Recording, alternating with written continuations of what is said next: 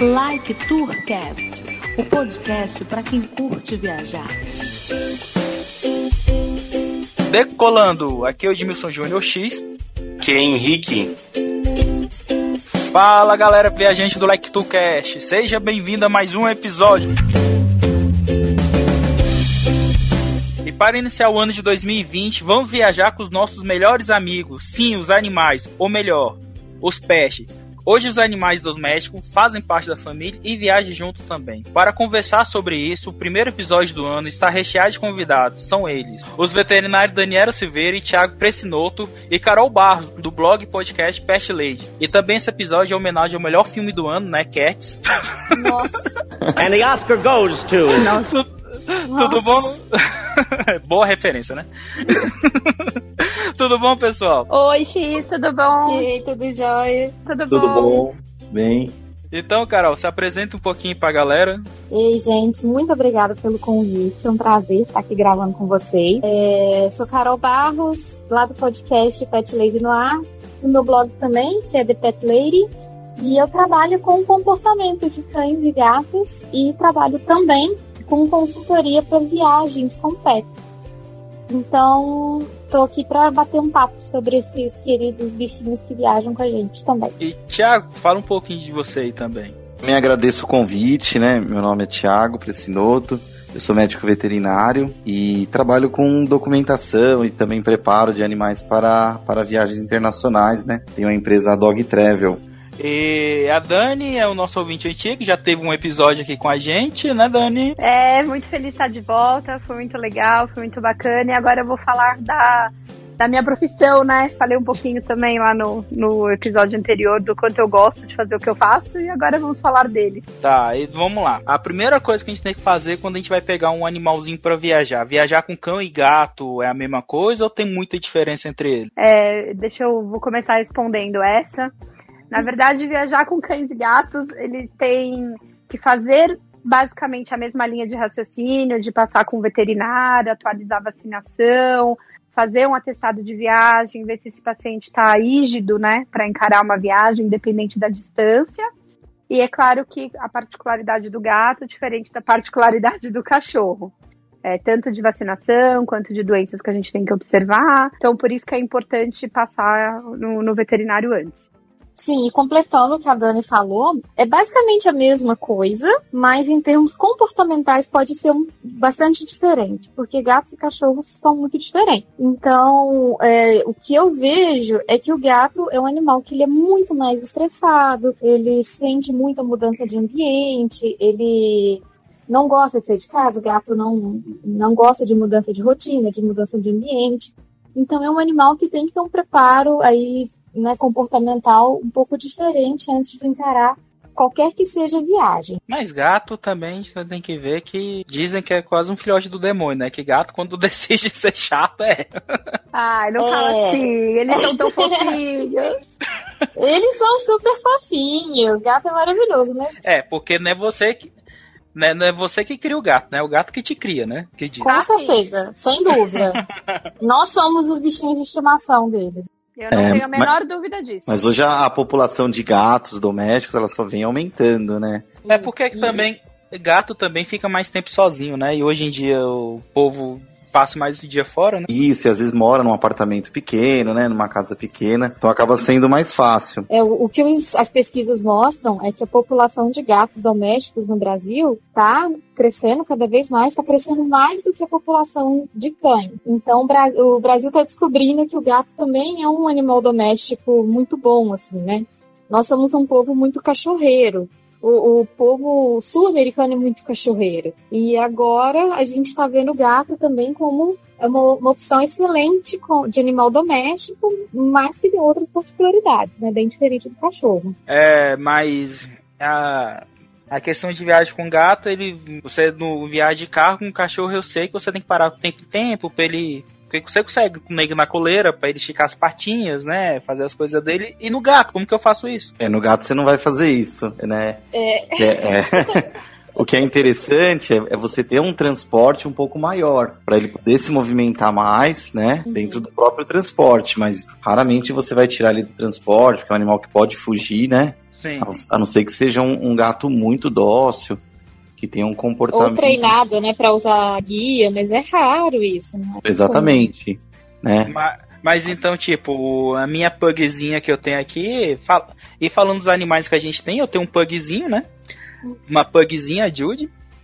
A, a caixinha de transporte dela seria número 2. Então, do gato, eu compraria uma ca- a maior caixa de transporte que eu conseguir carregar. Seria Isso depende. É, depende de como que você vai estar fazendo esse transporte. Assim, se for. É, Se fosse viagem longa de carro. Não, aí você pode usar uma caixa grande, né? Que aí não tem limite para você usar o transporte dentro do dentro de um veículo. Agora, se no caso de uma viagem de avião, você vai ter que respeitar a regra da companhia aérea. Né? Aí você fica limitado, a não, a não ser que você despache o animal não dentro da cabine, né? Aí você consegue usar um transporte maior. Então tudo isso é variável, assim, você tem, tem que avaliar toda a situação, avaliar o animal, qual que é, qual que é a, o, o, o tempo de viagem, né? Tudo isso é importante, assim, avaliar para tomar as decisões, né? A Carol que, É, que entende mas- comportamento pode até falar muito melhor isso, né? É, e assim, outra coisa também é você saber o destino que você vai, é, qual companhia aérea, porque isso tudo vem do tamanho da caixa. É, o, o animal, teoricamente, ele tem que dar uma volta inteira no corpo dele dentro da caixa, ele tem que ter um certo espaço, mas eu já adianto que para os animais que viajam na cabine, o espaço realmente é mais reduzido. Ele é um espaço ele que, que depende do, do que vai caber dentro da cabine, né? As companhias aéreas têm um, um padrão de caixa que a gente tem que respeitar aí. Então não dá para ser qualquer caixa, de qualquer tamanho e tudo. É, exatamente. Normalmente você tem que seguir as medidas de uma bagagem de mão, né? Porque o animal ele vai ter que ficar ali acomodado entre suas pernas, como você acomoda uma bagagem de mão. Sim, embaixo do banco da sua frente. Que que Embaixo do banco da sua frente, é. Por isso que eu falo, às vezes uma viagem longa, a- as pessoas têm uma restrição a querer despachar o animal.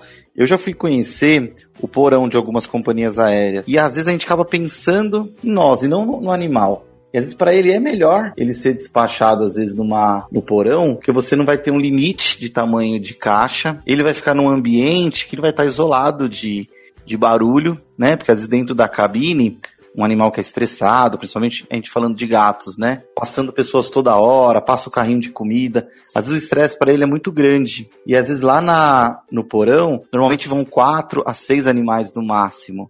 E eles têm controle de iluminação, não é totalmente escuro, tem controle de temperatura. Então, às vezes é mais tranquilo pro animal ir lá, embora ele vá separado, né, do, do tutor, né? Mas a gente às vezes tem que avaliar isso. É que muita gente fica com medo dessas notícias que aparecem na TV, né? Que animal fugiu, quebrou a, a gradinha. É, mas, mas é muito raro, né? Se você for ver, você vê uma notícia dessa, uma, duas por ano, É. mas quantos animais embarcam por dia, né? Isso é muito, é muito raro acontecer. Inclusive as companhias aéreas, teve a, se eu não me engano, uma recente, a Gol, se eu não me engano, posso estar falando besteira, teve um animal que quebrou a grade, fugiu. Eles tomaram um processo gigantesco, eles não querem ter um problema desse. Então não é, não é uma coisa fácil de acontecer, é tudo muito, muito bem seguro. Eu acho que hoje em dia as pessoas, inclusive companhia aérea também, já sabe que o pet não é mais um pet, né? E, e que, ele, que ele é filho, ele é parte da família, ele tá ali.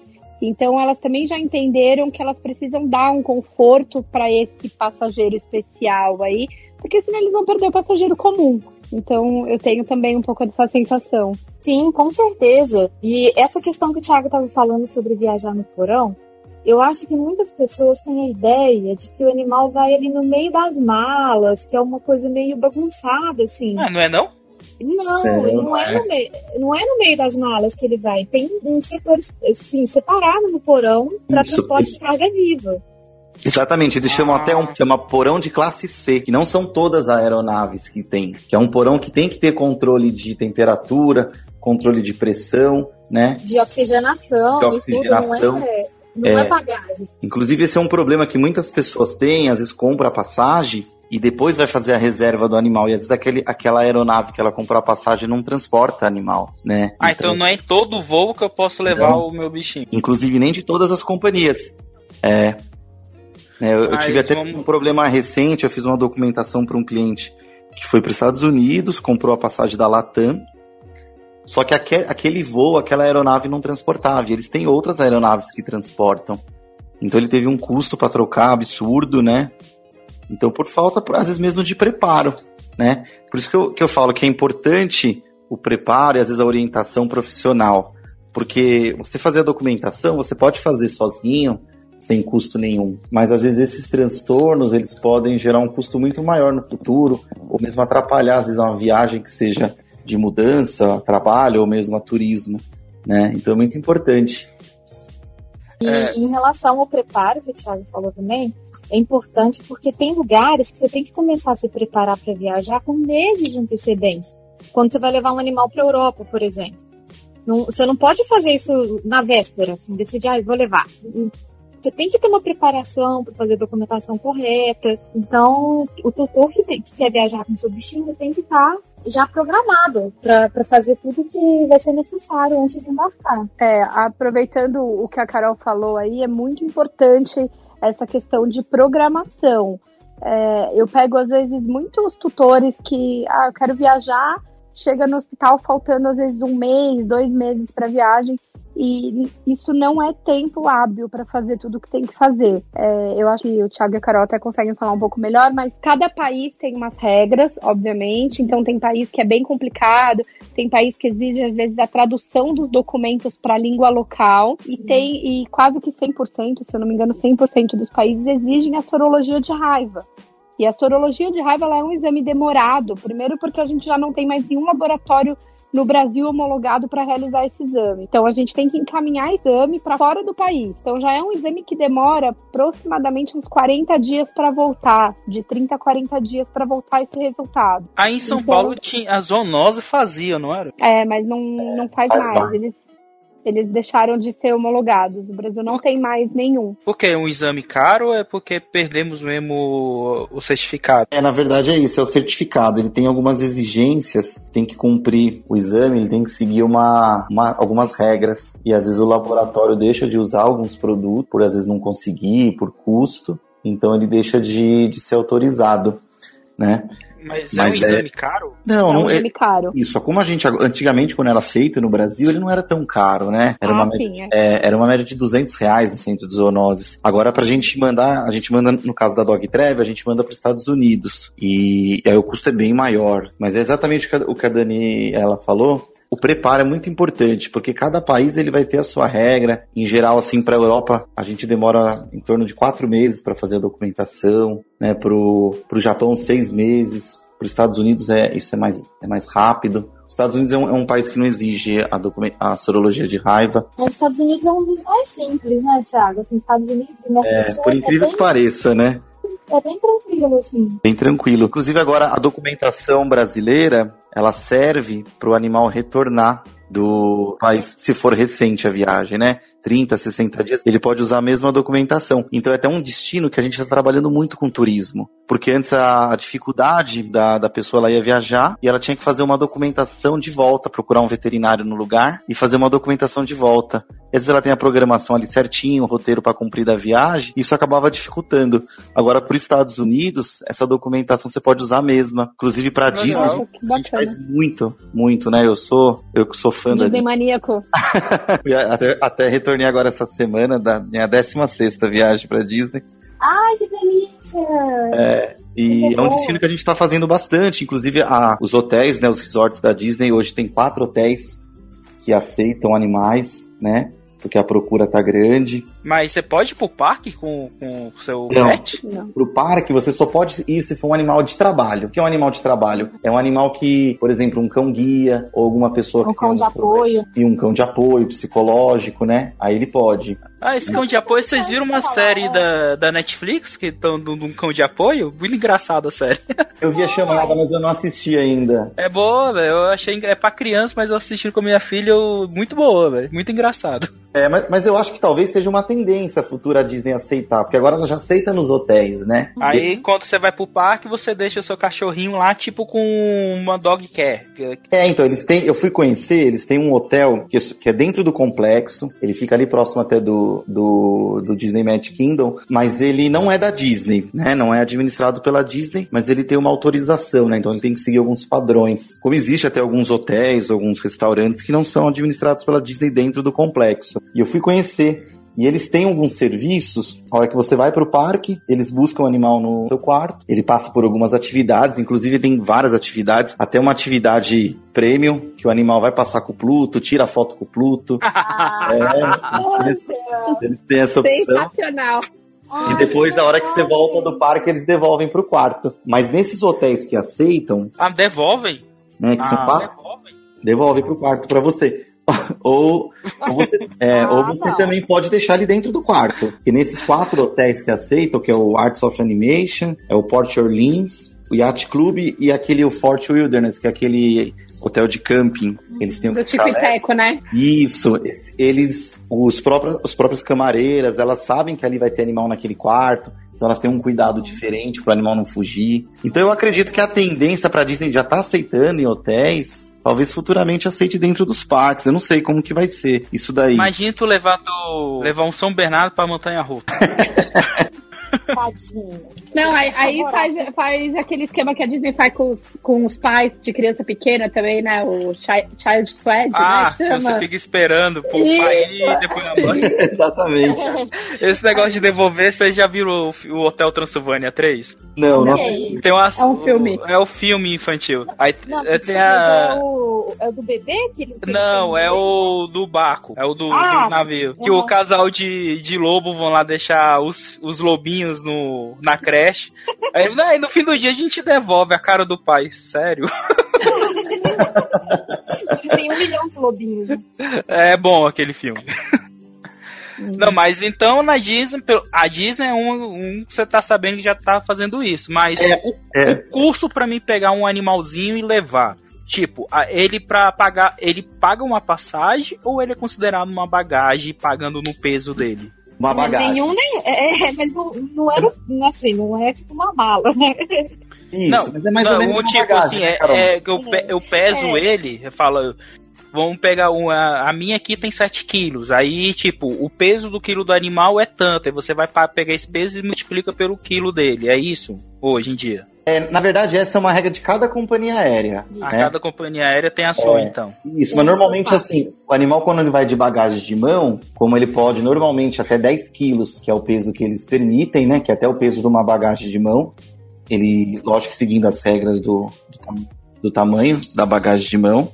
E só um minutinho, Henrique, te escutamos. Ele ouviu um Alô? dele, aí ó, Ah. escutamos. Tá me ouvindo agora? Sim, Agora agora sim, cala a boca, que o- agora cala a boca o Thiago tava falando.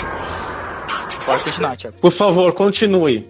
Eu só entrei pra falar uma coisa, mas pode continuar, depois eu falo. Então, então, re- recapitulando, então, o custo para levar o animal, ele é particular de cada companhia aérea. Quando ele vai como um- um- dentro da cabine, o custo ele é fixo, né? Porque o, normalmente o peso aceitado é até 10 quilos. Claro que seguindo o tamanho da, da bagagem de mão, esse tamanho tem que ser o tamanho do transporte onde ele vai estar. Uhum. Agora, quando ele vai despachado, a esse preço é por quilo, né? E Então- deixa eu fazer uma pergunta que eu também agora fiquei curiosa.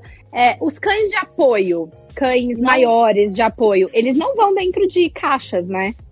Não. É, um labrador, Isso. como é que ele vai? Ele vai Ele- sentado numa cadeira? E eles se for um também- cão guia, um cão guia ele pode. A lei permite que ele vá dentro. Mas ou como é que. de apoio emocional também. Isso. Mas um- como é um que faz pra um, pra um labrador? Um labrador, tipo, ele toma um corredor. Ele vai no pé do, da pessoa. Ele Não, tem que ir então- junto com a pessoa. Não, beleza. Então ele. é, Praticamente as três cadeiras ele ocupa é, no chão.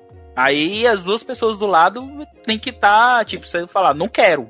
É, aí, aí normalmente ele tem que ou comprar as cadeiras do lado, ou às vezes a companhia tem que fornecer, né? Aí isso é um acordo que ele vai fazer com a companhia. Ah, e outra tá. coisa que os cães de apoio não pagam. Isso, eles não têm custo, isso a Eles lei não têm favorece. Exatamente. Mas a mesma lei será que aqui do Brasil que, tipo, os cães de apoio pode ser entrar, entrar em qualquer lugar. Fora do Brasil, nos Estados Unidos, eles também têm essa liberdade? Eu Vocês não sabem sei, eu não sei, não sei informar, teria que. Eu É. acredito que sim. Eu acredito, que sim. sim, é. É, embora a lei seja nacional, mas acho que elas devem ser parecidas, né? Mas vocês falaram do, do cão guia, mas o cão de apoio emocional também, mesma regra. Mesma Ou regra. só, ou só pro cão guia. Não, Mas como que eu identifico que é um cão de apoio emocional? Um Ah. atestado médico, né? Na verdade, Eu- eu tô- o laudo, né? Você tem eu que tô ter um laudo passando médico. isso com uma cliente agora, que ela tem uma cachorrinha que é de apoio emocional, e aí você tem que apresentar para a companhia um atestado do seu psiquiatra ou do seu psicólogo, ou dos dois, o que é melhor ainda, explicando por que, que aquele animal é um animal de apoio emocional. E é muito importante as pessoas entenderem, e aí assim, deixa eu só dar minha pistolada agora, que um animal de apoio emocional é um animal de apoio emocional. Não, não, não é qualquer animal, sabe? Assim, as pessoas têm a tendência de tentar burlar as coisas. Ou tentar do tipo, ah, eu vou levar meu cachorro de apoio emocional porque aí eu não pago. E assim, vamos respeitar as coisas do jeito que elas que elas estão, né? Ah, mas tu sabe que brasileiro é um povo. Ah, mas, Mas é brasileiro. Isso, isso, Mas, Carol, mas você sente que. Eu, eu também lido com algumas pessoas assim, mas você sente que isso é muito do. Da questão financeira, porque eu- o que eu sinto é muito do, do medo do tutor de, desse paciente, desse né, cliente, cachorro, enfim, e, na, e na- no bagageiro do avião. Aí a gente cai lá naquela história que, a gente- que o Thiago falou, né? De não conhecer Sim. como é que é. Então, o que eu sinto não é nem pelo, pela parte financeira, de ah, eu não quero pagar, eu quero realmente É o medo, É. né? É o medo. É o medo, é. o Exato. mas isso faz Pelo menos, pelo menos o meu público, o que eu sinto é medo mesmo. Eu já tive gente me perguntando do tipo assim, "Ah, você não me consegue um, um atestado psicológico? Não, gente, não. É, eu pelo tenho amor muita de procura. Deus. E como você lida com isso, Thiago? Você, você fala isso com Eles seus... acham que a gente faz uma documentação para. eu, eu, eu oriento da mesma forma que você falou, Carol. Tem que ser um, um, um animal que realmente é, é de apoio emocional, né? Não é algo que a gente faz um documento a mais, não é um. É, não vamos burlar isso, não vamos É. fazer isso da maneira errada. Mas o, o- a fiscalização ela tá bem mais rígida quanto a isso, tanto que, que algumas companhias antes até aceitavam uma documentação de um próprio é, de um psicólogo. Agora tem companhia que exige também documentação de psicólogo e de médico é, psiquiatra. Então a tendência é isso é estar tá mais rígido. Mas assim, pra, gente, só pra gente resumir, existem três formas de você embarcar com o seu animal de avião, né? Uma é na, na- em, em voos comerciais, na, dentro da bagagem, né? Ele tem que seguir as regras, né? De normalmente até 10 quilos e seguir o tamanho da bagagem de mão. Outra é despachado, né? Junto com as malas, só que vai num porão especial, né? Todo caracterizado e seguro. E uma outra forma é ele viajar sem o dono, tá? Porque essas duas maneiras, o acompanhante dele tem que estar junto na aeronave, ou, ou transportando ele ali na como, como bagagem dentro da cabine, ou despachando junto com as malas. Agora, se ele vai sozinho, ele vai para um avião de carga, é diferente. Ele não vai no mesmo avião. E aí você tem que fazer essa documentação junto com o despachante e aduaneiro. É muito mais burocrático, né? E aí E sim você vai ter um custoso custo. também, né, Thiago? Muito mais custoso. É, exatamente. É, isso acontece muito em venda de filhotes, né? Querendo ou não. Exatamente. Isso. Porque nós fazemos, um- é, nós fazemos as três formas. Mas é, as pessoas não entendem, acham que, que é a mesma forma, é o mesmo- é o mesmo documento e não é, é diferente. O que vai ser igual é, é o preparo veterinário. Isso sim vai ser, vai ser igual, não importa a forma que ele, que ele vai viajar. Tá, mas agora, uma vez que eu peguei o meu pug, me falaram uma coisa, que eu não poderia viajar com ele de avião. Esses animais bran brancefálicos, é isso, né? Brancefálico, Braquiocefálicos, é, são são os É, shih focinho tzu, curto. bulldog, shih tzu, bulldog, pug, focinho Uhum. meio achatado, parece que tá cara a cara o focinho na parede. Eles podem ou não podem? Então, essa é uma regra da companhia Avião. aérea também. As companhias Uhum. aéreas que colocaram essas regras, porque são animais que têm dificuldade de respirar e, e podem ter algum problema né, durante o trajeto. Mas em questão de documentação, a documentação não, não impede.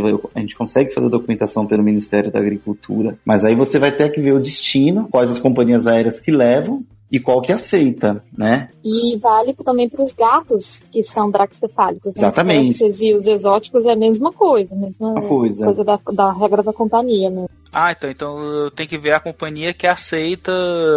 Aceita, né? Que eu. A. a Henrique, qual é o nome? A nossa. Oi. A menina que vai dar o depoimento no final mesmo, o nome dela é a. Ah, sim. É, Jaqueline, não, primeiramente, boa noite, desculpa o atraso, né? Boa noite. Na verdade, eu nem queria vir, viu? Mas enfim, tamo aqui, né? Obrigada, viu, É. Henrique? A gente também gosta de você. Que legal. Todo mundo aqui se ama. Eu só queria falar uma coisa. O nome dela é Jaqueline X. A gente vai ouvir o depoimento dela Isso, no final. que ela levou um Eu- shih tzu, né? Pro... É, levou o Shih Tzu, é. Aí ele é, branco, é braxcefálico. Aí eu falei, ué, mas eu ouvi dizer que não pode. A menina levou pro outro lado do mundo, praticamente. Aí é de companhia, né? Isso, é de companhia, né? Por isso que é importante você, você procurar uma empresa que faça e que dê toda a sua orientação, que ela vai te orientar em tudo isso. Vocês recomendam um pug pra Teresino? Eu acho que o, o pug, em todos os lugares que é muito quente, talvez não seja uma boa ideia. É, Já vou tirar a ideia, tirar a ideia do meu sogro, então. Não, então, então o Pug não deveria nem estar em Brasília. É, Brasília também é bem quente, né? Não conheço É. ainda, mas Agora seco, tá né? quente. E seco, tá. A coitadinha sofre aqui um pouquinho. coloca um umidificador diário pra Não, mas ela tem.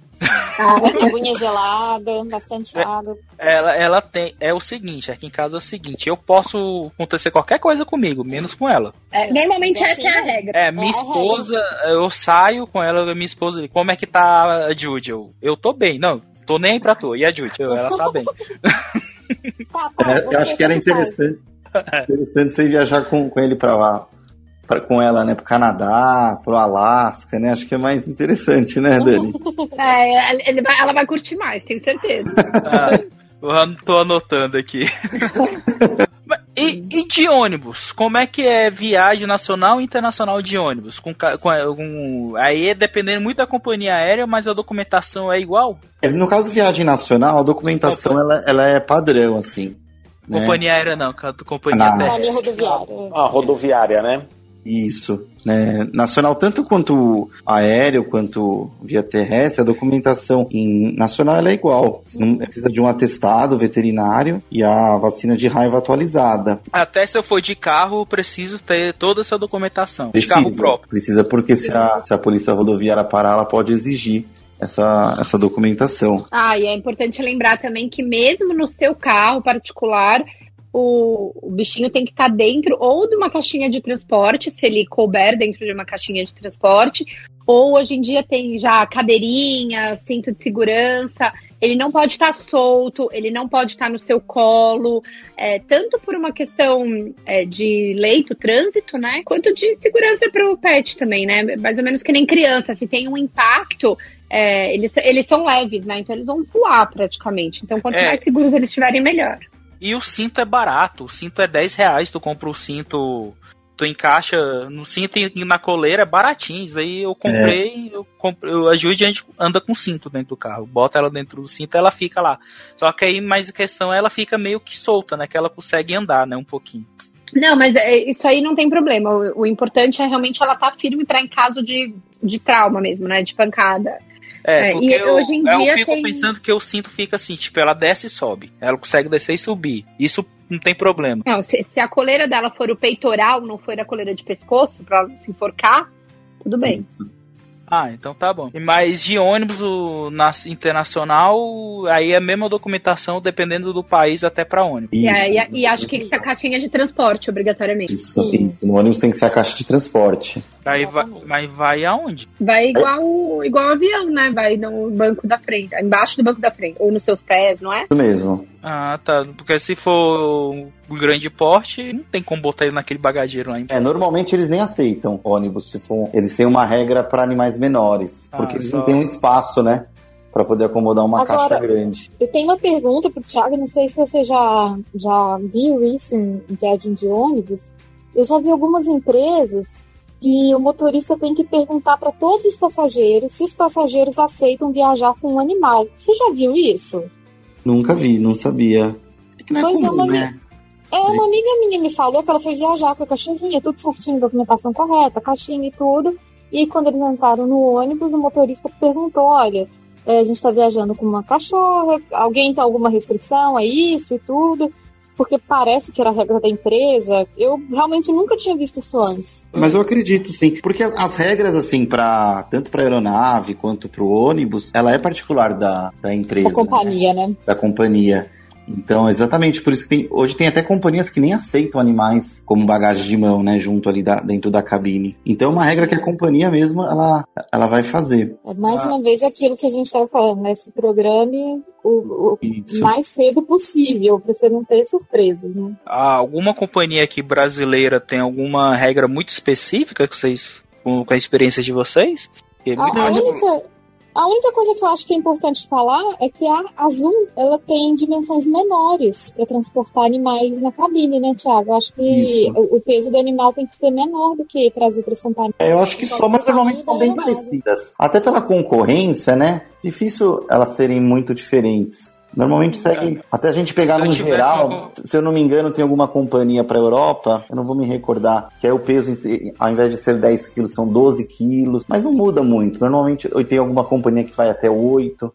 Mas a média é essa, é 10 muito parecido. é. É muito parecido, é. Isso não muda muito. Inclusive as aeronaves são parecidas, né? O, o espaço classe econômica, né? Ah, mas se eu tivesse uma companhia aérea, única, minha única restrição era Pint. Não podia entrar. Que preconceito bobo. Não é bobo, não. Pelo amor de Deus. Não é não. Aquele cachorro tem um demônio dentro do corpo. Fudei. Ah, mas tem uns tão bonzinhos. A minha sogra tem uma que é um amor. É, é a exceção que comprova a regra, sabe? É, só uma. Eu nunca Só conheci uma. nenhum. Sim, Henrique, pergunte aí. É, então, não, então, é, primeiramente eu queria fazer um convite aos ouvintes, é, ouvir nosso episódio 33, que é o Viagens Nostálgicas, e lá eu faço o seguinte relato, que eu, quando era criança, trouxe um frango vivo, Oh, é, de Tanabi, Tanabi é mais ou menos perto de São José de Rio Preto, trouxe um frango vivo é, aqui para São Paulo, mais ou menos umas 5 horas Meu Deus. é, de carro, e a não gente dá pra pôs... comprar frango, não, Henrique. Eu não sei se eu Não, é, é- isso. não, então, aí os detalhes vocês ouvem lá, episódio 33. Nossa, já, fica já dica quero aí. ouvir essa história agora. É, ouve lá. Tem eu matando gente- um porco também. É, É isso, olha, esse episódio é perigosíssimo. Aliás, esse talvez seja um episódio pra gente se desculpar daquele também. Mas enfim, fica uma coisa mais. É... Fica curiosidade, vão lá e ouçam, né? É, A gente estava comentando aí, né? Vocês estavam comentando muito assim, é, as questões para preparar um animal para uma viagem, né? É, agora eu, eu queria saber é, se o Tiago, a Dani a me- mesma Carol já teve casos assim de receberem é, no consultório deles, né? Enfim, no, no geral, é, alguém que voltou, viajou com seu animal, mas voltou e achou que ele teve alguma coisa por problemas na volta ou pegou alguma coisa no lugar que foi. E- existe, existe esses casos é, que vocês já tiveram experiência ou e, e se isso é possível, levando em consideração que o Brasil às vezes é muito grande, às vezes viagens muito longas, o quanto o animal sofre quando volta de um lugar. Na verdade, isso é possível, mas eu não falo nem pela distância do Brasil, nem nada. É que assim, o paciente, a gente falou muito de regras e tudo, mas todas essas regras, essas leis, elas se envolvem a vacinação de raiva. É a única coisa de fato exigida, é a vacinação de raiva. Mas a gente tem outras N vacinas, né? Então a gente tem a giardia, a gripe, a vacina múltipla, que é extremamente importante. Hoje em dia a gente tem contra a né, a ProHeart, a gente tem leishmaniose. Então tem uma série de coisas aí que vale a precaução. É, algumas cidades do interior, nordeste, é, até agora aqui ao redor de São Paulo também a gente já tem casos de leishmaniose. Então, se você está indo para uma área endêmica, é extremamente importante avisar o veterinário, realizar o processo de vacinação. Vacinação de leishmaniose não é uma coisa muito simples também, é um protocolo muito rígido, não pode ter atraso na vacina, senão tem que começar todo o protocolo de novo. Então, é, é importante saber, aí vai do planejamento, né, de novo, tudo, tudo acaba esbarrando no planejamento. É, a ProHeart, que é contra a dirofilariose, é um vermezinho no coração, ele é transmitido através de um vetor, que é um, basicamente um mosquitinho que pode picar e transmitir esse verme. É, pouca gente sabe disso e tem que se prevenir, é muito comum em áreas litorâneas, então às vezes uma viagem super simples, estou em São Paulo, vou descer para o litoral ali 40 minutos, vou pegar meu cachorro. Seu cachorro está é, em risco se você não avisar o seu veterinário, se não fizer uma, uma, uma prevenção antes, né? É assim, tipo, falam que levar cachorro na praia é, é, não é recomendado, né? Mas porque a praia faz mal pro cachorro, porque o cachorro faz mal pra praia? Ou, ou nenhum dos dois? Ou os dois? Eu, eu acho que isso é um pouco, assim, a praia em si não tem por que fazer mal pro cachorro e nem o cachorro fazer mal pra praia. Eu acho Ah. que algumas coisas, é, realmente, urina, fezes, isso não é legal, porque a gente fica deitado na praia e tudo, mas tem muitos cachorros hoje em dia super educados, tem donos educados, graças a Deus, que conseguem recolher as fezes Mas do não é seu o animal. é edu- mal educado, né? É o dono, né? É o dono. É, não, mas eu digo assim, às vezes a areia, né, alguma coisa na areia, enfim, é, no geral. Se eu for pensar, eu não desço com o meu cachorro aqui pra debaixo do prédio, porque muita gente aqui é mal educada e deixa os cocô dos cachorros debaixo do prédio. Eu acho que assim, um, um paciente que passa, que tem um veterinário de confiança, que passa em, em consultas regulares, vacinado, vermifugado, é, prevenção de pulga e carrapato, é, ele, ele, a- o risco dele de pegar uma doença em praia, em mar, em sítio, é, é o mesmo do que ele passeando no parque ou na calçada da casa dele. entendeu? É, principalmente cães que têm algum problema alérgico, né, Dani? Você vai ter Ah, que ter cuidado, mas é o que a Dani falou, esse cuidado ele não vai ser só na praia, ele vai ser No geral, né? no geral, na cidade, no parque, né, na rua que ele faz o passeio. O exemplo daqui de casa, que pug também é pra ter problema de pele é daqui pra ali. O vapor do banheiro tava dando problema de pele na, na minha aqui de casa. Acho que o, você comentou do Pincher, eu acho que a gente vai ter que falar do Pug, né?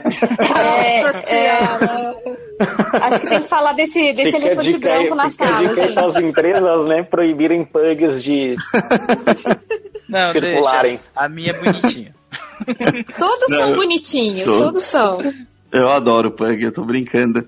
Mas é um animal que vai ter que ter um cuidado um pouco maior, sim, né? Ele tem, tem doenças respiratórias mais frequentes, doenças dermatológicas, né? Quadros alérgicos. Então, o cuidado ele é maior, mas ele vai ser maior em todo, todo local que ele Por, por tiver. toda a vida, né? É, É, Por toda a vida, né? E tem país que tem uma lei mais rígida até pra catar cocô no chão, essas coisas. Não sei qual país da Europa que tem até lugarzinho com saquinhos públicos pra você poder utilizar. É, exatamente. País assim que, é- que é, aí a lei é muito pesada. Se tu deixar, É. É. mas tem que ser, né? Na verdade, eu acho que isso não devia nem ser lei, né? Eu acho que isso devia ser consciência do ser humano, né? é que é questão cultural, né? No Brasil a gente tenta corrigir uma questão cultural por meios legais, né? Então, assim, é, aí você acaba proibindo ou permitindo para tentar mudar a cultura, né? Mas isso é, é- que o Thiago comentou que nos Estados Unidos, viagem curta, você consegue trazer, fazer a mesma documentação que foi, você consegue voltar, né? Isso, num período curto, normalmente 30, 60 dias. Aí, aí no caso, eu vou para Euro... eu vou, tipo, vamos supor, vou para Europa, lá eu tenho que procurar outro veterinário para mim poder fazer toda a documentação de novo para voltar. Exatamente. Inclusive, a gente tem até alguns parceiros, principalmente em Portugal, nós temos duas clínicas parceiras que a gente já comunica, né? Para estar podendo fazer a documentação de volta. Mas é uma então, teoricamente, dificuldade. eu tenho dois gastos, né? Isso. Tem um gasto daqui e tem um gasto de lá. Então, vamos lá. É, é que é importante a gente entender alguns países têm regras muito diferentes, né? Por exemplo, a Suíça é um país que não aceita animal com a orelha e a cauda e o rabo amputado, cortado, né? País, por exemplo, a África do Sul, a documentação é muito difícil.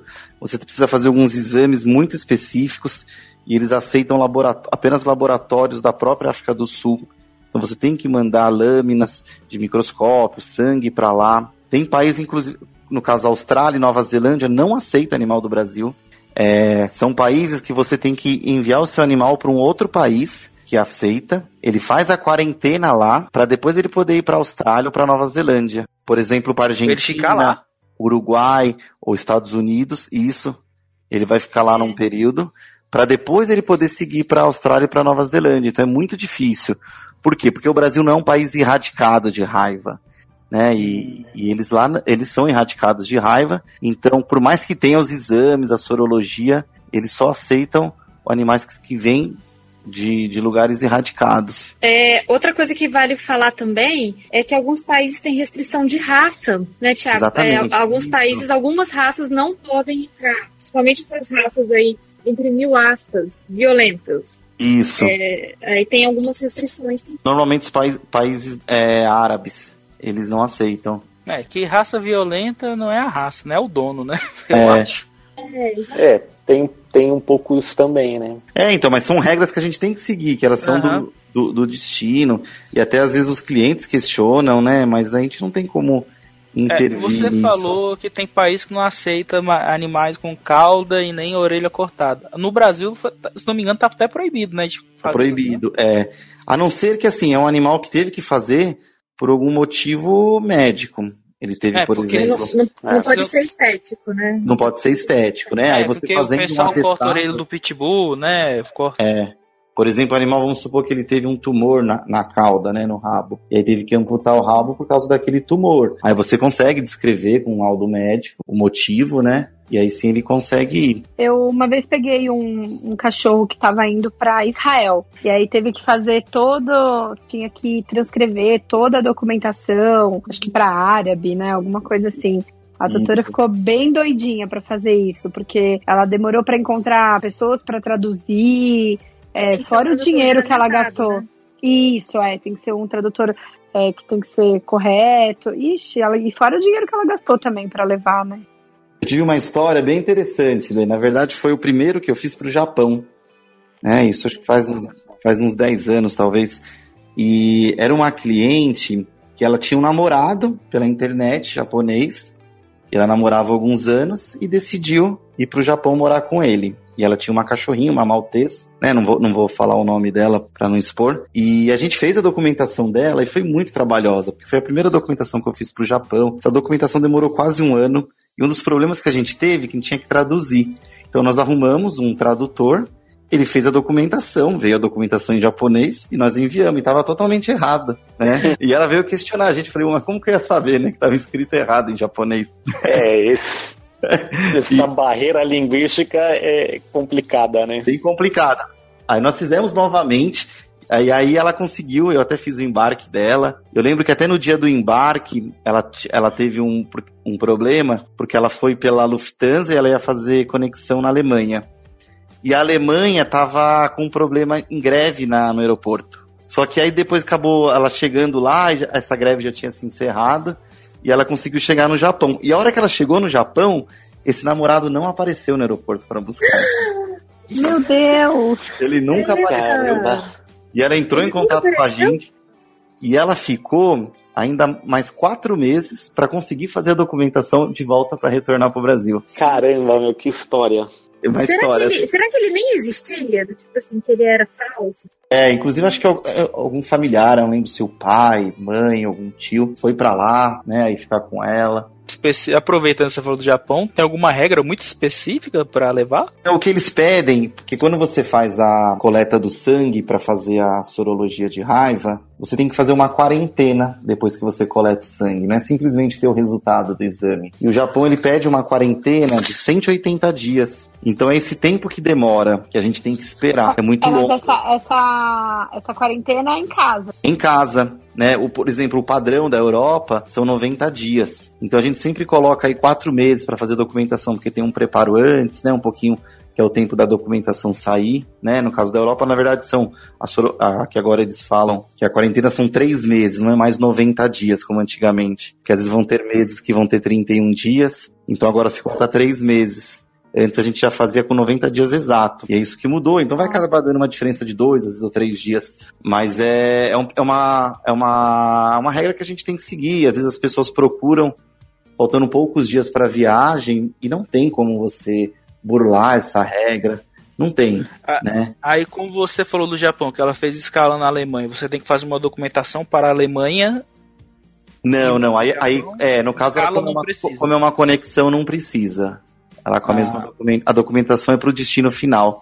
Só que para o Japão é um país que a gente tem que fazer essa documentação, traduzir ela em japonês, mandar para o aeroporto, né, no caso do aeroporto de Tóquio, para eles receberem e já estarem esperando o animal lá. Então é um trabalho muito grande, assim, né? Chama Import Permit, essa documentação, porque a gente tem que mandar para países que exigem que a documentação chegue antes, uma cópia antes, né? Para eles estarem aguardando o animal. O Thiago contou essa história do Japão e tudo mais, né? Deixa eu pegar um gancho e perguntar o seguinte: é, esse ano de 2020 vai ter as Olimpíadas no Japão. Uhum. E existem cavalos de competição, por exemplo, né? Para animais de competição, é, são as mesmas regras do, de animais domésticos ou muda muita coisa? E também, é, complementando essa pergunta, é, quando quando faz transferência assim de transferências, né, transportes assim de animais de zoológico, é, mesmo mesmo interno num país ou de um país para o outro, o que muda assim as regras de, desses grandes animais, é, seja de competição ou de exposição, né, é, para os animais domésticos? Não, a, a documentação é a mesma. O que vai mudar é a forma de transportar esse animal. Que aí ele vai ter que ir tá. por carga. E aí realmente tá. vai precisar de um despachante aduaneiro. Ah, eu não posso levar meu cavalo lá em cima. Que sacanagem. Acho que não, não pode, hein? nem, pai, nem que seja uma mini lhama, um, não, você não vai conseguir. um koalazinho, um koalinha. É. Um koala que é pequenininho. Um koala não é tão pequeno também, né? Enfim. Não, então, a documentação é a mesma, mas é o que vai mudar é isso, né? Nós fazemos também uh, transporte por aduaneiro, até para animal silvestre também, quando vai trocar de um zoológico para o outro. Mas aí já é um trabalho bem mais, mais difícil, assim, né? Você tem que comunicar as empresas que fazem carga aérea e aí elas vão estar tá vendo se a, qual, qual o melhor período, né? Qual, qual tipo de aeronave. Sim.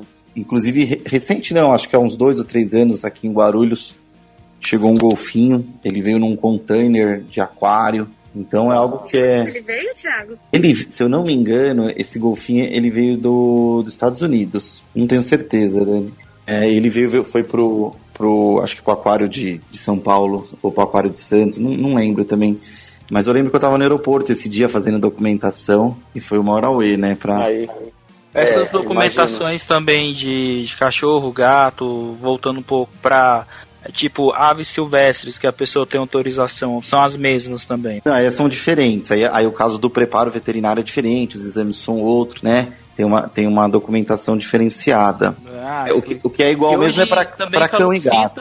É, hoje calopsita tá na moda, né? Muita gente tem. Então, é, pessoa... tem bem mais do que se via antes, né? É. Ah, então tem todo um preparo também para ela específico. específico. É, no caso também, hoje também tem bastante coelhos, né, roedores, porquinho da Índia, chinchila. Porquinho da Índia, a menina do trabalho teve dois já. Um se jogou do 11 primeiro andar.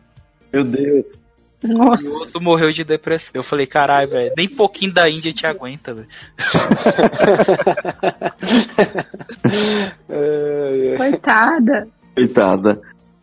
Sim, Carol, conta um o... pouco da sua experiência aí, como é que foi viajar com seus animais para Nova York e Buenos Aires. Na verdade, a história que eu acho mais legal foi quando eu viajei com o meu próprio gato, que é muito diferente, gente, você viajar com um bicho seu e viajar com um animal dos outros. É, é, assim, é muito diferente. Porque o envolvimento é outro, né? Completamente outro. No ano passado, eu e meu marido, a gente se mudou para Argentina. E aí o nosso gato foi com a gente. E e foi uma experiência muito boa, assim, de viajar com ele, tudo, passar por isso tudo com ele. Mas de muito aprendizado também. Porque até então eu só tinha viajado com um cachorro. Acho que Dani que tem gato, né, Dani? Eu tenho, eu tenho um gato. Eu também, eu também tenho uma gatinha. A minha esposa também então, tenho um. Ai, meu Deus, não. É... você, você viu que, que, tipo, ninguém ligou, né? Mas tá bom. É só, só pra atrapalhar a resposta. Essa que é a ideia. É, é meu Deus do céu. Não, deu aquele, aquele silêncio constrangedor. Ai, meu Deus. Mas, ô, Carol, o meu gato é exatamente o que você falou, né? Ele que me cria, na verdade, porque ele não me ama muito. A gente tem uma relação meio eu aqui, ele lá, ele me ataca de vez em quando. Olha, então, a experiência de viajar com animal, para mim, foi muito boa, muito divertido, na verdade. Foi, foi uma coisa que eu curti muito fazer. Assim, para além de ser um trabalho, foi algo que me deu muito prazer de fazer, sabe? É, nos casos que eu, que eu levei o animal, né, que são esses casos que eu viajei com uma cachorrinha para Nova York, depois com um cachorro para Buenos Aires, voltei de Buenos Aires com um cachorro. É, eram clientes meus que a família se mudou e aí eu fui levar o animal e foi tá. muito legal, assim. É, eu fiz toda a preparação comportamental desses animais para eles viajarem. Treinei o uso da caixa de transporte ajudei os tutores na escolha da caixa de transporte ideal. Eram dois cachorros que, que foram no porão, né? Eles não foram na cabine por causa do tamanho deles. Então eles eram tiveram grandes, todo. Né? É, era um Schnauzer, que é um cachorro de médio porte, não é um cachorro grande, mas é médio porte, e o outro é um Tá. pastor de Shetland, que é um pão, cão de médio porte também. E os Tá. dois fizeram um treino de, de usar a caixa de transporte, de se, se sentir confortável, porque isso é muito importante para o animal. Ele vai passar ali, a Schnauzer, que foi para Nova York, ela passou 12 horas dentro de uma caixa de transporte. Eu queria que ela É se sentisse. É muito tempo. Que ela Schnauzer é o tinha que salsicha, ficar né? ali dentro. Não, o Schnauzer é o Bidu, da turma da Mônica. Ah. É aquele que tem uma- um bigodinho, essa É barbinha. que tem a barba, né? Esse, esse é o Schnauzer. E aí, é, foi aí que eu falei, ah, cara, esse negócio de viajar com bicho é um, é um barato, assim, eu achei muito legal. e, e aí eu comecei a fazer consultoria para as pessoas que viajam com seus animais, né? Para quem tá, tá querendo já planejar uma mudança ou uma viagem mais longa e tudo. E aí que eu tava comentando com vocês antes que eu viajei com o meu próprio animal e foi foi muito diferente, mas foi muito legal também. Assim, a gente estava mudando de país e eu nunca mudaria de país e deixaria meu animal para trás. Então, foi o mesmo esquema, compra a caixa de transporte correta. Aquilo tudo que o Thiago falou também, de você compra a passagem, já compra o, o, o lugar lá do seu animal, confere as medidas certinhas da caixa de transporte, já compra a caixa, faz todo esse treino para ser o mais tranquilo possível, para você tentar amenizar qualquer dificuldade aí nessa, nessa viagem. E no caso do meu gato, nós fomos para a Argentina e voltamos para o Brasil depois. E aí foi um, um, período grande de aprendizado com ele, assim, de, de como lidar com, com a expectativa que a gente tinha também de como que seria, sabe, essa viagem. Mas foram experiências muito legais, assim, foi, um, foi muito divertido mesmo. Quando você viaja com um animal, todo mundo fica curioso. É, o problema é que também tu chega lá, tu tinha que ver o hotel que aceita animal, né? E tinha que, tem que ver tudo isso. Sim. Né?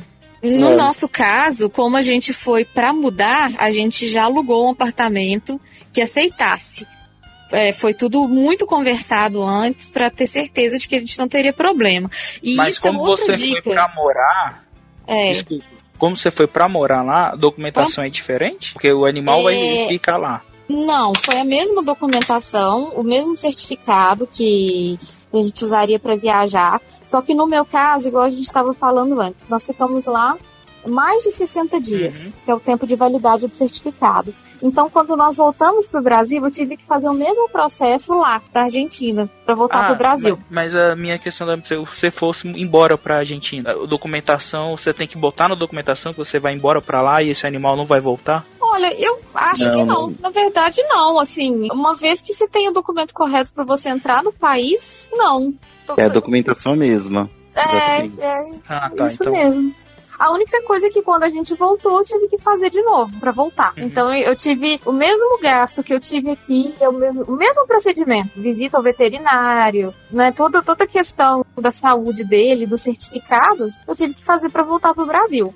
E outra coisa, assim, que eu acho legal falar é que tem que quando você viaja com animal, você tem que passar pelas autoridades sanitárias do aeroporto, né? Que você está viajando. E quando a gente voltou para o Brasil com ele, foi muito tranquilo também entrar no Brasil. Eu ainda não tinha vivido essa experiência, sabe? De voltar com o animal para cá. E foi super tranquilo também, assim, a, a parte da, da burocracia. Assim. O desembarque é prioritário? Não, não é. Não. não. Inclusive, eu gostaria que fosse, porque, igual eu estava comentando com você, Dani, eu me senti de verdade uma mãe com uma criança pequena, porque é um trabalhão, assim, você fica ali tomando conta e preocupado e tudo, mas não é prioritário, não. A gente foi no, no normal mesmo. Na raça mesmo.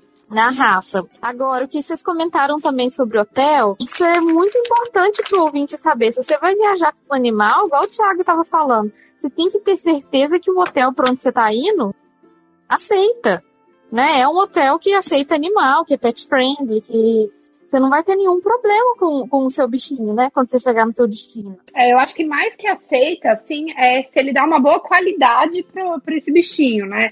Água disponível, é, essas coisas. Porque às vezes só aceita deixar lá jogado no quarto e.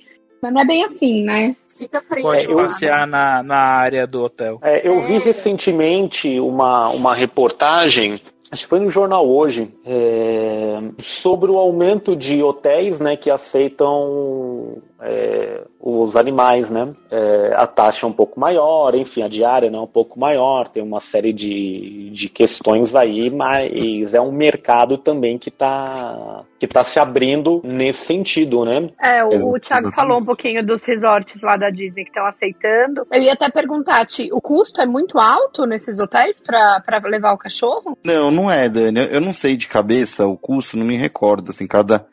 Inclusive a Disney ela tem um hotel na classe econômica, né, que é o Arts of Animation, que na verdade É. ele não é tão econômico, ele tem um preço mais caro. E aí tem hotel na classe moderada, o Port Orleans e o, e o Yacht Club de luxo, né? Cada um vai ter um custo um pouco maior de acordo com a categoria do Ah, hotel, mas mas quem quer é- levar vai pagar o valor que quiser.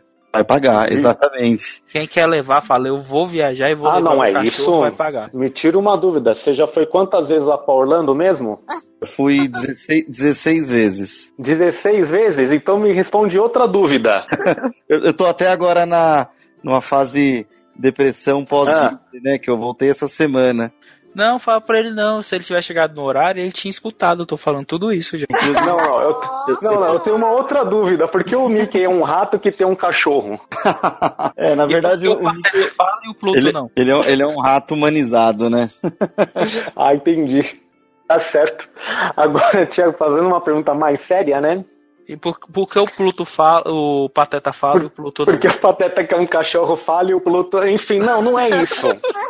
Você tá, você tá me atrapalhando. Eu tô aqui pra falar sério. Enfim. Como você descobriu esse nicho de mercado de viajar com, com os animais a ponto de, de realizar um trabalho e empreender nesse sentido aí? Eu respondo, de É. tanta gente encher o saco dele no consultório. Na verdade, tá bom, Chico. É, foi uma boa resposta, mas se o Thiago confirmar, maravilha. Mas se ele puder responder, maravilha também. é porque assim, como eu sou de Guarulhos, né? Tá. E a minha clínica é próxima do, do aeroporto. E acredito que seja, acredito não, tenho certeza, é o aeroporto que mais transporta animais, né? Que faz mais voos. E eu tinha muita procura. E Tá. porque a minha, a minha área não é, é a parte de, não era, né? Viagens com animais. Minha área é odontologia veterinária. Odontologia. Eu trabalho há Ah. 15 anos. Só que nos últimos Então- 10 anos começou a ter muita procura por eu estar próximo do aeroporto. E, Entendi. E aí, no caso, não, não sou só eu, nós somos em três sócios a Dog Travel. Três colegas que até trabalham na clínica de odontologia comigo. E aí E nós você? resolvemos, resolvemos, ah, vamos, vamos começar É, a fazer algo, algo né? mais sério, né? Como tá tendo procura. É. A gente fazia meio que de forma amadora, né? E aí começamos montando um site e aí isso foi crescendo, né? E, e hoje nós somos uma, uma das empresas que mais faz é, embarque de, de animais, né? Tanto que hoje nós somos também despachante aduaneiro, então a gente consegue despachar o animal de forma como carga. Então a gente faz todos os serviços para qualquer animal e para qualquer destino. Nós somos especializando, mas foi bem pela procura mesmo, foi por isso que aconteceu. É, é, muito bom. Acabou tendo. A, a- a localização também, né? Acabou é, é, influenciando bastante, né? É, o Ti, o Ti levou alguns cachorros pra fora também, né? Olha que luxo. O cachorro foi acompanhado pelo veterinário pra fora. Olha só. Isso é, É isso que é luxo. É um serviço que a gente fala que é o serviço É verdade. né? Porque quando a pessoa não pode acompanhar, ou, ou ela manda por carga, né? Que é, no caso eu expliquei que tem que fazer o despacho aduaneiro, ou a gente manda um veterinário que leva ele junto na, no, no avião, que é o serviço VIP. Sim. Inclusive eu já Tá levei certo. até um. Quando é pra Orlando, né? Eu me candidato a levar. Hum, Aproveito, dou uma passada na Disney. Teve um, um- tá certo. Tem que aproveitar mesmo. Teve um cachorrinho que eu levei, um, um- um Yorkshire. Quando, é o que a Carol até comentou, quando você leva o seu é diferente, né? Um animal que já tá acostumado com você. E ele era um cachorro um pouco bravinho. E ele não parava quieto, né? Aí eu fiz até uma coisa que, que na verdade não é permitido fazer. Durante a noite, eu entrei no banheiro, falei, vou abrir a, a caixinha para ele sair, dar uma voltinha ali no banheiro. E para colocar esse cachorro na caixa, ele rosnava para mim. Então, Eu me arrependi tanto. Mas aí depois deu tudo certo, imagina. né? Como veterinário, Então, porque banheiro de avião, né? com um cubículo, né? Imagina. Eu abri e coloquei um tapetinho, né, pra ele fazer um xixi ali. Mas na hora de colocar na caixinha ele rosnava e não queria voltar. E ainda bem É. que a gente tem algumas técnicas como veterinário e para poder colocar ele dentro da caixinha. É, Carol, você também faz esse tipo de serviço, né, lá no seu site? É, sim, de levar os animais também. É um serviço VIP, né? Igual o Thiago estava falando. E é, e é muito legal, né, gente? É uma oportunidade muito legal, assim, super bacana e tudo. E o que eu vejo é que o tutor que, que né, tá de mudança, tá viajando e tudo, ele realmente não economiza quando ele né, pode não economizar. Então, assim, tá disponível a pagar qualquer, qualquer custo que for pro animal viajar bem, né? Viajar bem a pedir. Henrique, o like tu vai mudar de ramo, tá? Depois desse episódio. é, um, é, um, é uma coisa que podemos considerar. Vai ser o like. Vocês estavam fazendo, per... vocês estavam fazendo perguntas pro Thiago, também tem uma pergunta pro Thiago. Pode fazer? Pode. Pode. Eu quero saber o seguinte, o Pato Donald ele não usa calça. ele sai do banho. Não, tô brincando, não era isso não. Catualho enrolado na cintura, não, então. Mas por que Pato Donald se ele é um marreco, né? É, por que, não é um marreco Donald? Mas a pergunta não era essa, não. Eu queria que o Thiago e o Tânia também falassem um pouco é, sobre a questão de é, sedação ou medicamento para viajar. Que tem muita Ah, não. gente que pergunta isso. É, se eu É, posso uma- é uma sedar meu cachorro, pergunta. se eu posso dar alguma coisa. Então seria legal também vocês falarem do ponto de vista né, veterinário e tudo.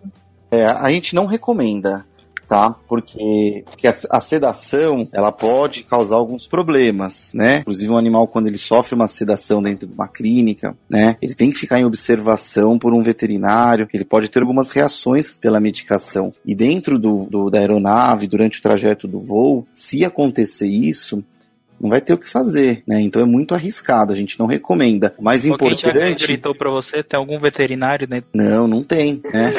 Só se tiver mesmo com sorte mesmo de estar ali, mas às vezes também ele sem nenhum equipamento, ele não vai conseguir fazer nada. Então é muito importante o trabalho que a Carol faz, que é de adaptar esse animal para viagem, né? E então isso é muito legal. É, eu acho que os únicos medicamentos que, que veterinário, assim, a gente pode prescrever nesses casos é mais quando o paciente tem muita cinetose, né? Que seria o, o enjoo de movimento. Então, ah, é um cachorro muito sensível, é, viaja pra praia, vomita, entra no carro, vomita. É, então, isso é uma opção, sim. Exatamente. É, Ô, hoje em dia a gente tem bons medicamentos para segurar é, esses vômitos aí, mas realmente sedação não é indicado. É, ou alguns medicamentos homeopáticos, né? Fitoterápicos. Esses Ah, é, também. contraindicação. Mas são medicamentos que tem que também estar usando já com Muito um tempo antes, né? tempo antes. Não adianta você fazer Ah, no dia da é viagem, né? Não dá pra você dar o medicamento na véspera da viagem. Isso. Não, não dá. Entrar com esses fitoterápicos um dia antes de viajar não, não vai resolver. Exatamente. Fa- Faz parte do processo, né? Essa, De preparação, né? de todo o processo de preparação. Exatamente, não é só a preparação da documentação, né? E, e da companhia aérea, mas o preparo do animal. Inclusive, assim, até a, a, a Dani comentou no começo que a, a única vacina, assim, exigida, assim, pela maioria dos países é a vacina de raiva. Mas a gente pede e, e exige que, o, que os nossos clientes façam as outras vacinas, né? Que eles tenham o controle geral da, da saúde desse animal. Inclusive, a gente, animais idosos, a gente passa por avaliação cardiológica. Tudo isso vai ser importante e seguro para ele estar fazendo a viagem, embora não seja exigido né, pela documentação. Eu acho que é o diferencial aí da, da empresa do Thiago, né? Do que o, um outro aduaneiro qualquer, porque é, como veterinário existe uma preocupação, né? Da saúde dele como um todo e de bem-estar. Então não é simplesmente vamos fazer documentação, embarcar esse, esse bichinho aí e pronto, né? Não, existe todo um cuidado, um porquê, essa questão da vacinação que não é obrigatória para os países, mas é obrigatória para o paciente, tá? No nosso calendário de vacinação, é importante estar em dia. Então é, é bem legal isso. É, isso é uma coisa que a gente faz questão, assim, de entender a história, né? É um animal que está sendo comercializado, é um animal que tem uma, uma doença já pré-existente, faz tratamento de medicações de uso contínuo, a viagem é a turismo, qual que é o tempo de viagem, a gente entender toda a situação e criar o melhor plano para esse animal. Então é exatamente isso, não envolve só a documentação, não é uma mercadoria que você está ali transportando, né? Então a gente É. tenta, tentar preparar, preparar no geral, em tudo. É, tem que conciliar essa parte é, burocrática com a parte é, do bem-estar, da saúde, é, é, da, da, da questão é a questão é física, sentimental mesmo, né? Isso, entender, porque às vezes é um, é um, paciente, é um animal que é agitado, e a gente às vezes tenta convencer esse animal não ir na, na cabine, ou às vezes é um animal tranquilo, que tem uma condição de ir na cabine, né? O tamanho dele. Então tudo isso tem que ver individualmente. Né? Mas um é, frango, um frango caso... a gente pode levar na cabine? não, você põe numa casa. Não, peraí que eu vou explicando. Ouve lá o episódio 33 que vocês vão entender, gente. Essa história é maravilhosa, tem que ouvir lá. Qual. Vocês têm o. Vocês têm o que na casa de vocês hoje? Vamos lá, eu tenho um gato só. Eu também tenho só uma gatinha. Eu tenho dois gatos em casa. Seguindo, seguindo a tendência, tu, todos têm gatos, né? Que hoje em dia o número de gatos está aumentando também, né? É, é seguindo a tendência. Estamos seguindo a tendência. Porque antigamente era o os cachorros eram mais vistos, né? Hoje os gatos estão quase empatando, eu diria. É, eu, eu, eu acho que assim, é o primeiro gato que eu tenho, eu sempre tive cachorro a vida inteira. E essa coisa de que o gato não precisa de atenção, isso é um pouco de mito também, né? É, ele precisa sim, ele, ele precisa gastar energia, ele precisa de cuidados, ele precisa de interação. Ele não é um, né, um, um bichinho ele que precisa, sai na rua. Ele não é uma planta, né? Ele precisa é. de um humano pra alimentar ele, só pra isso. Precisa, não, ele precisa brincar, ele precisa interagir. Oh, aquelas, aquelas tirinhas do, do Carlos Ruas lá de um sábado qualquer, cão e gato, eu morro de rir quando eu vejo. Vamos agora encerrar, né? Que já deu mais de uma hora de gravação. É. Não, o Thiago não liga, não. aí, então, Carol, onde a gente encontra aí o seu site, seu podcast, é, os seus os serviços aí que a empresa oferece? Então, o ouvinte me encontra lá no Pet Lady no Ar, que é meu podcast. Eu falo sobre comportamento, bem-estar animal, dou dicas para os tutores de cães e gatos de como ter uma relação mais saudável e mais prazerosa com seus bichinhos. E também lá no meu site, que é o thepetlady.com.br. Lá tem todos os serviços que eu ofereço, tem o blog com dicas, tem os contatos e vai ser um prazer é, responder as dúvidas do pessoal. E é isso. Muito obrigada, gente. Tiago, onde podemos te encontrar? Eu queria também agradecer o convite, adorei o bate-papo, né? Podem me encontrar no, no site dogtravel.com.br e também na Dog Travel BR, tanto no no Facebook quanto no, no Instagram. E futuramente, quem sabe, eu gostaria de ser convidado para falar de Disney, né? Não, se preocupa não. Aqui a gente, a tem um monte de episódio de Disney e vai ter mais, não se preocupa. É um tema recorrente aí. Até no último ano até que não falamos tanto, mas vira e mexe. É, é isso que eu ia falar, o último ano comentamos. quase não teve Disney, né? Voltei Ninguém agora. Viajou. Voltei recente. Tá tudo fresco. É, só em abril eu vou de novo. Então ainda. Ah, só em abril.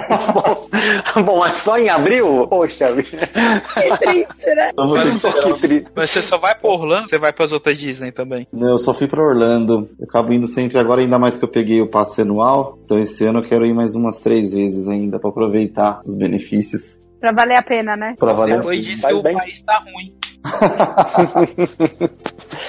Isso aí, é, isso aí é promoção de passagem, melhores destinos, conhece? Vira e mexe, tem passagem barata lá.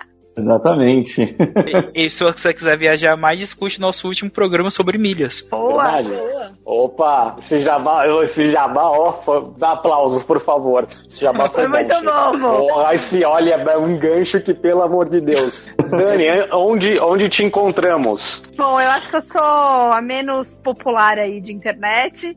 Que é... isso, então o episódio é só seu.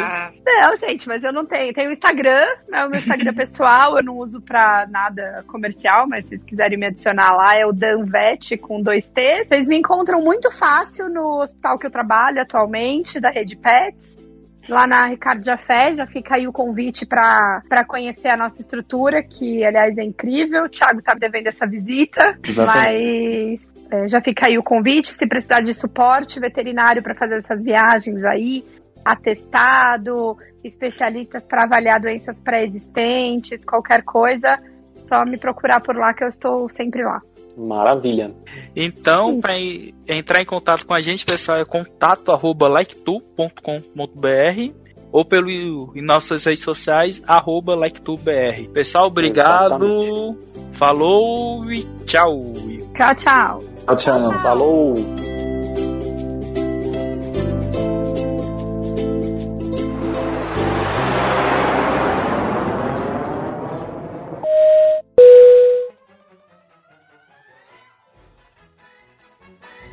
É isso aí, pessoal. Nós nos despedimos aqui dos nossos convidados, mas o Like Tour ainda não acabou. A gente vai ouvir agora o depoimento da Jaqueline Guimarães, que mudou é, do Brasil para a Hungria junto com seu marido Fernando Passaia.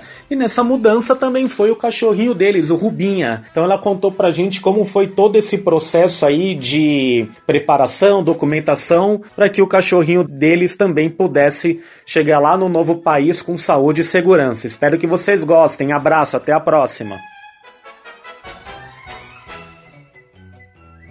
Oi, pessoal, eu sou a Jaqueline. E eu sou o Fernando. Nós morávamos em Mogi das Cruzes, São Paulo. Em agosto de 2018, nós nos mudamos para a Hungria. Bom, é, nós temos um cachorro da raça Shih Tzu desde abril de 2017. É, o nome dele é Ruba. É, esse nome é um nome húngaro, né? Porque a gente resolveu homenagear o professor húngaro do, do meu marido depois que ele conseguiu a cidadania húngara. E como nós íamos vir para a Hungria, então decidimos colocar o nome húngaro também por conta disso. E ele vai completar três anos agora em fevereiro. O processo de imigração não é um processo difícil, mas ele é cheio de detalhes. Né? Tem algumas pessoas que optam por pagar para uma clínica veterinária para fazer todo o processo. Né? Se a pessoa tem dinheiro sobrando, é uma boa, porque poupa um certo tempo de correr atrás de certos documentos e tudo mais, mas é, dá para fazer sozinho, tranquilamente, se você seguir todos os prazos, dá para fazer tudo tranquilamente, sem correria nenhuma. O que ajuda muito hoje em dia é o acesso que a gente tem na internet. Então, muita informação eu colhi em blogs, em vídeos do YouTube, mas o site oficial do, do governo, né, o site do Ministério da Agricultura, é muito bom com as informações, porque lá tem o passo a passo né, tem os atestados que são necessários, enfim. Então é, é, é primordial entrar no site do Ministério da Agricultura até para ver qual país você vai e cada país é, eles descrevem quais são as regras para você levar o seu animal de estimação para o país que você for. Então, é, o primeiro passo é o seguinte: é, tem que colocar o um microchip né, no, no seu animal. Então, tem que levar numa clínica veterinária e esse microchip tem que ser é certificado pela ISO, né? E, e geralmente as clínicas já têm o microchip certinho para viagens para a Europa, para os Estados Unidos, né? Então é o mesmo tipo de, de chip. Depois que você colocou esse microchip no, no cachorro, no seu animal, é, você precisa é, dar vacina de é, contra raiva, tá? Então tem que ser nessa ordem: primeiro microchip e depois a vacina da raiva. Deu vacina da raiva, aguarda os 30 dias e faz o exame da sorologia. Aí esse exame agora que é a questão, né? Na época que a gente fez do nosso cachorro, é, nós fizemos na no Centro de Zoonoses de São Paulo e pagamos na época por volta de 320 reais para fazer esse exame da sorologia, né? É um exame para provar que o cachorro não tem raiva, né? Que a vacina que ele tomou surgiu efeito e tudo mais. Então, eu, mas hoje em dia, não, esse exame não é mais feito lá. Pelo que eu pesquisei, né, atualmente esse exame é feito no, na, em Belo Horizonte e eles disponibilizaram uma clínica agora em São Paulo. Né? É, quando eles tiraram o centro de zoonoses, era preciso a pessoa, o lugar mais perto era no para o Chile, que a pessoa tinha que enviar o exame de sorologia do, do animal. Mas hoje em dia, pelo menos eles voltaram, então em São Paulo, em Belo Horizonte, você consegue fazer. Eu não tenho ideia com relação a preços, né? Acredito que sejam que o preço tenha aumentado.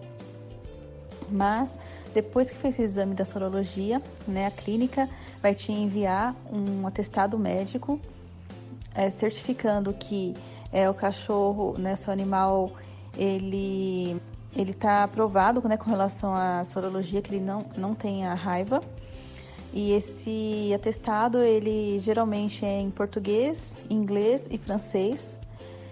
Então já ajuda muito na hora que você for passar na imigração com o seu animal. É, o mais importante de tudo é o planejamento, né? Em muitos sites, muitos blogs, tal, as pessoas informam que o, acho que o mínimo necessário são quatro meses antes da viagem para começar a se planejar, por conta dos prazos de vacina, da sorologia, enfim. Porque depois que vocês recebem esse atestado, né, depois que, que o animal faz esse exame de sorologia, é necessário aguardar 90 dias para entrar no país né, da, da União Europeia. Pelo menos aqui na Hungria foi assim. Então, por isso que é bom pesquisar bastante também, porque tem alguns países da União Europeia que tem alguns procedimentos um pouquinho diferentes, como é, dar algum comprimido contra vermes, essas coisas, né, um pouco antes de vir para o país. Então, para a Hungria, bastou a, a, sorologia, né, a vacina e a sorologia. Então, é, depois de tudo isso, depois que vocês receberem né, esse atestado em casa, já deixem separado o, o certificado que o cachorro, né, que, que o animal tem o, o microchip, o exame da, da sorologia, né, e a caderneta de vacinação, que consta que ele tomou a vacina contra a raiva depois do microchip. Então tem que estar tudo muito bem especificado com as datas. Já deixa esses documentos separados. Porque é, 30 dias mais ou menos antes da, da viagem é necessário entrar em contato com o pessoal do, do aeroporto. Né? No nosso caso, a gente entrou em contato com o pessoal do CVI, do aeroporto de Guarulhos, e para agendar a entrega desses documentos para que eles emitam o certificado que o cachorro possa viajar. Né? Então tem mais esse procedimento também.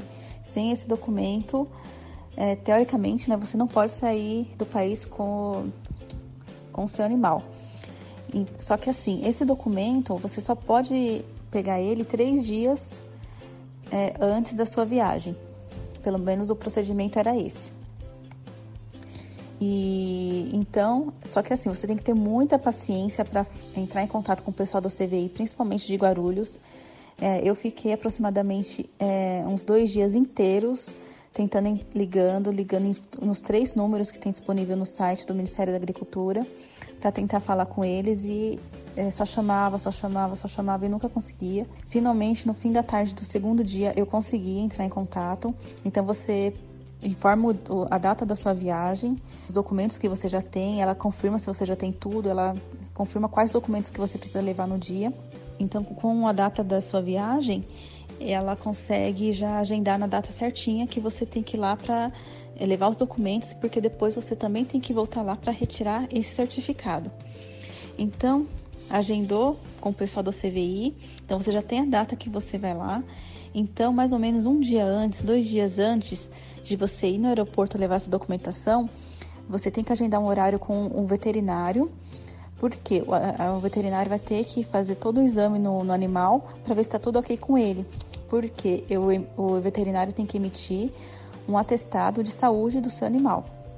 Inclusive, é, esse modelo de atestado tem no, no site do Ministério da Agricultura.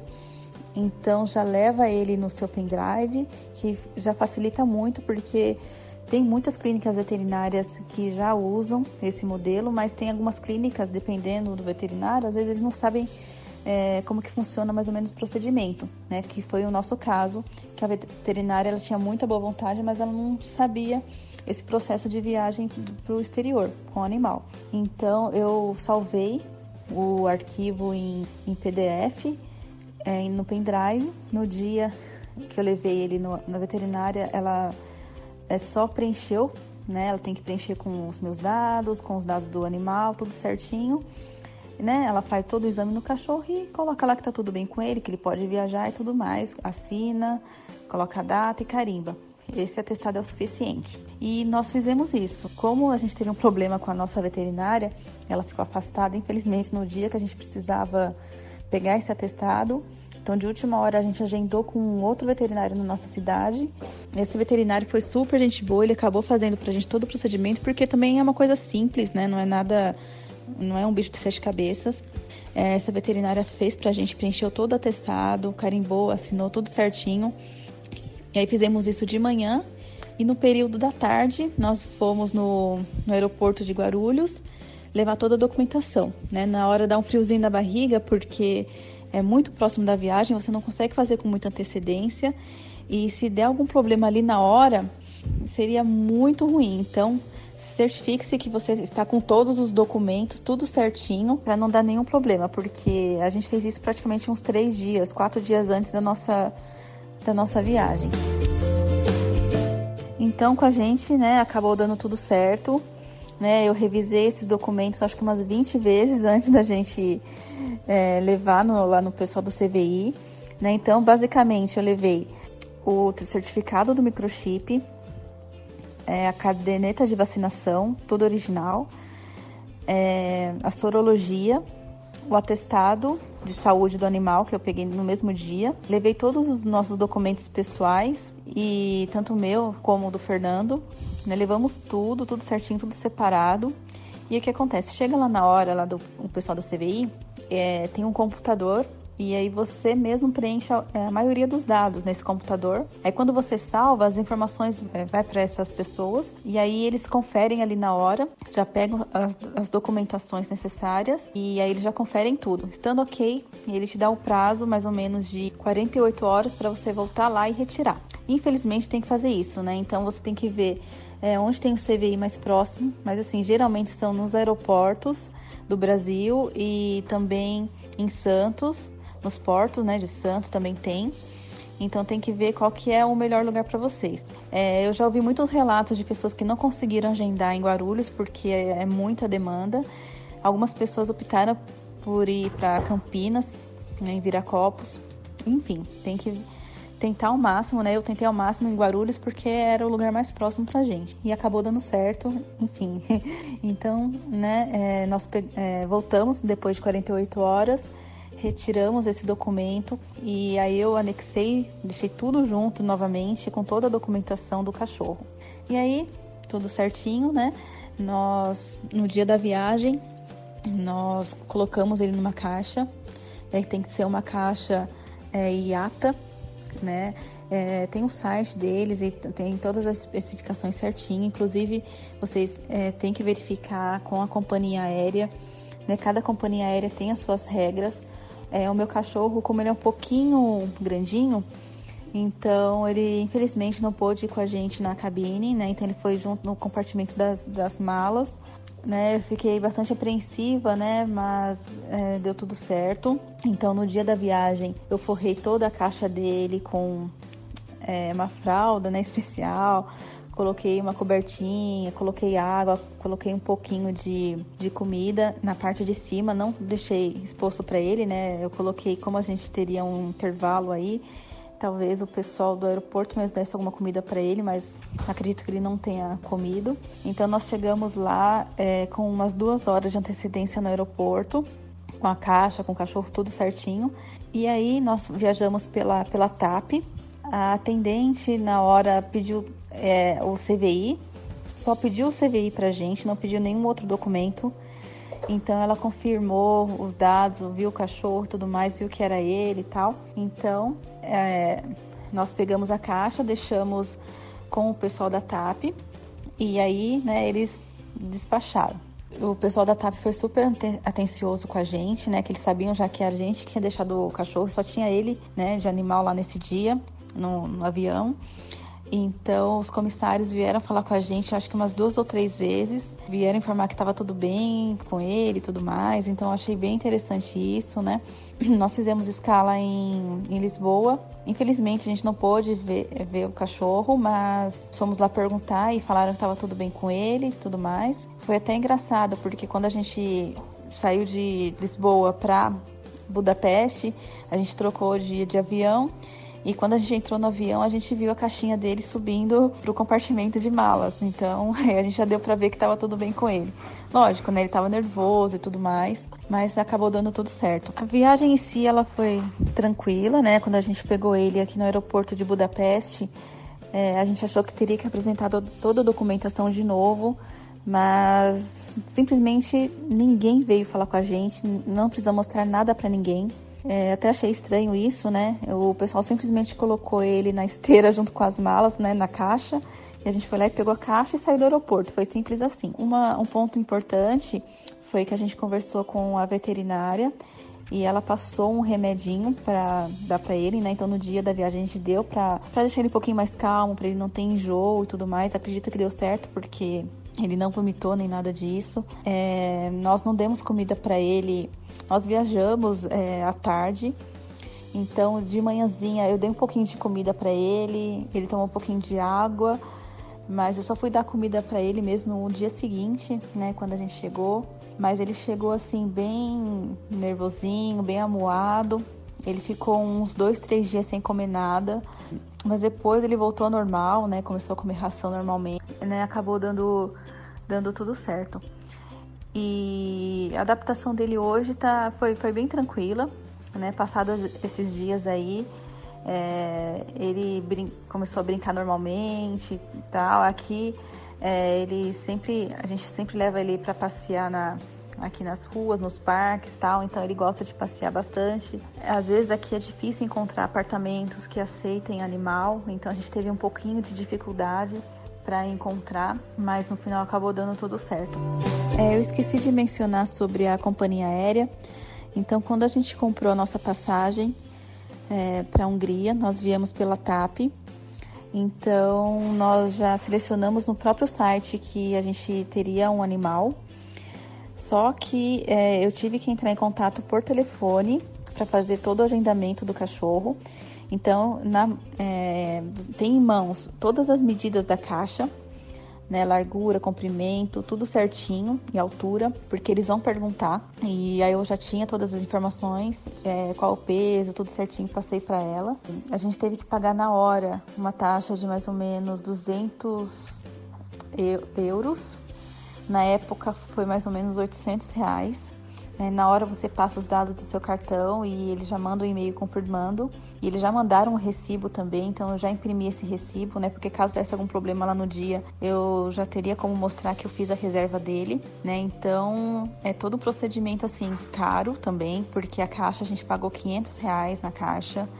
Então, entre vacina, sorologia, né, por volta de uns 400 reais, mais a passagem dele, uns 800 reais. Então, é um processo caro, então tem que garantir que tudo vai dar certo. Então por isso que é importante sempre é, pesquisar bastante, é, ver é, o país de destino, o que, que eles exigem, para que não perca tempo e nem dinheiro.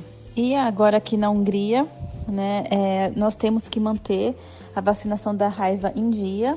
Então, uma vez por ano, nós temos que dar essa vacina, porque senão a sorologia ela perde o efeito. Então, por exemplo, se eu voltar para o Brasil ou se eu for para outro país da, da União Europeia, é, eu teria que colocar ele em quarentena ou teria que fazer todo o procedimento novamente. Então eu já coloquei na minha agenda que lá todo em setembro eu tenho que fazer, é, tem que dar a vacina dele da raiva. Então é só isso que a gente tem que manter. Então aqui na Hungria eles fizeram uma nova caderneta de vacinação para ele. Então eles dão a vacina tudo certinho. Então a gente é, em 2018 quando a gente chegou a gente chegou em agosto, em setembro já tinha que dar outra vacina.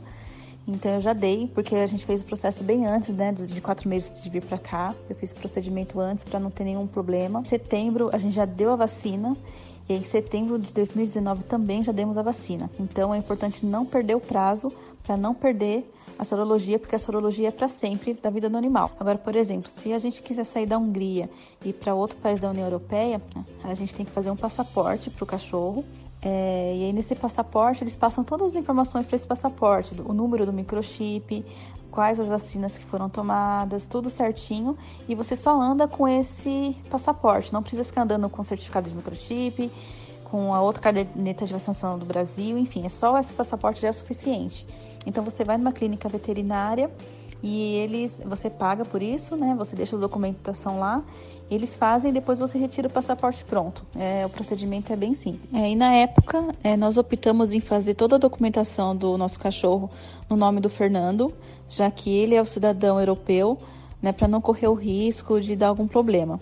Então, quando a gente colocou o microchip nele, no certificado colocamos o nome dele, é, na sorologia também colocamos, no CVI, lá no, no aeroporto também. Então, tudo no nome dele. Então, acredito se alguém for cidadão, eu não sei se isso daria algum problema, mas para evitar qualquer dor de cabeça, a gente fez dessa forma. É uma dica aí que a gente dá que acredito que possa ajudar algumas pessoas.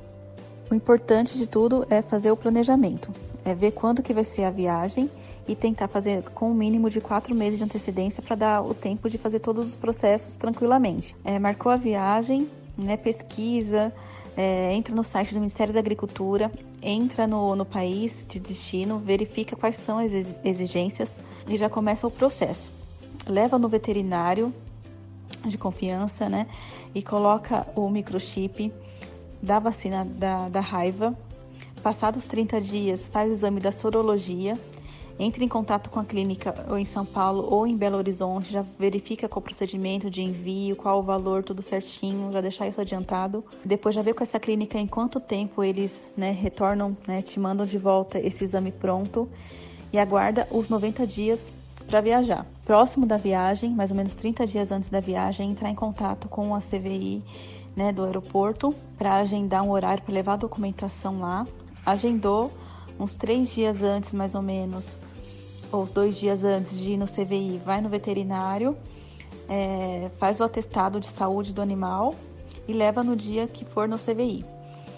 Vai na CVI, leva toda a documentação bonitinha com original e as cópias, né? Eles vão ficar com toda essa documentação lá. E aí o, o pessoal da CVI vai te informar a data que você pode ir lá retirar. E o documento, né, é importante frisar que esse documento é gratuito, você não precisa pagar nada por ele. E é importante também verificar com a companhia aérea, entra no site da companhia aérea, vê qual o procedimento.